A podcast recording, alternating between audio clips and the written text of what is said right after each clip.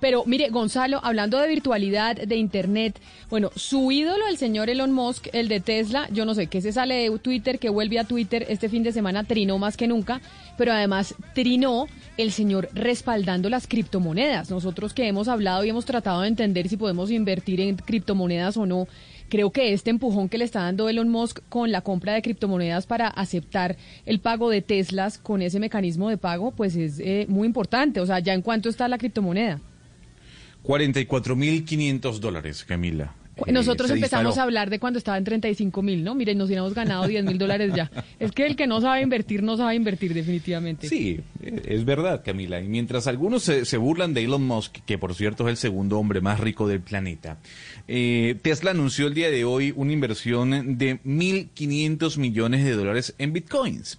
Y no solo eso, Camila, sino lo que ha dicho la compañía es lo siguiente muy pronto vamos a aceptar el pago en criptomonedas para que usted se lleve su modelo de Tesla a su casa sin ningún problema. Y no solo eso, también dijo que la política de inversión de la empresa no solo se va a dirigir hacia las criptomonedas, hacia el Bitcoin, también se va a dirigir hacia activos como los lingotes de oro. Lo que quiere en este caso eh, Elon Musk y Tesla, Camila, es diversificar en cuanto a la inversión que se le puede hacer dentro de la empresa, creer en la moneda virtual, en este caso en el Bitcoin o en el Dogecoin, que es el que le está apostando también el señor Elon Musk, y también creer en el mercado del oro y, ¿por qué no?, también en el mercado de la plata. Pero anote, 1.500 millones de dólares hoy desembolsilló Tesla para comprar Bitcoins. Óigame, ¿y entonces cuándo vamos a hacer nosotros la vuelta de comprar un Bitcoin, Gonzalo? ¿O será que ya estamos un poquito tarde? Pero si yo le escribí la semana pasada y usted no me paró bolas. Sí. Usted, cuando me pide recomendaciones de cine, le doy cinco y no las ve. Le escribo para hacer, eh, para invertir en bitcoins y tampoco me para bolas. Entonces, así es muy difícil porque lo importante de esto, y hay que dejárselo claro a los oyentes, uno tiene la opción de comprar una partecita del bitcoin, así sea 0.01%.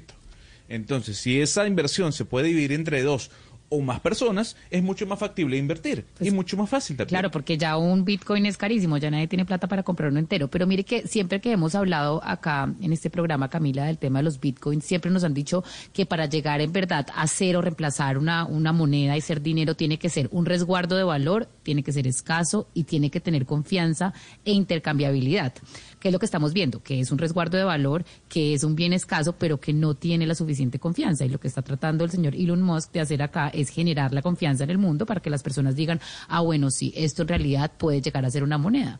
Entonces el señor lo que está haciendo y lo que vimos que hizo pues con todo el tema de GameStop y la semana pasada que como puso en jaque el tema de Wall Street, es ahora poner también en jaque pues al sistema financiero de los bancos y decir, bueno, esto es una opción y a través de Twitter le da confianza a Bitcoin, que es exactamente lo que le falta.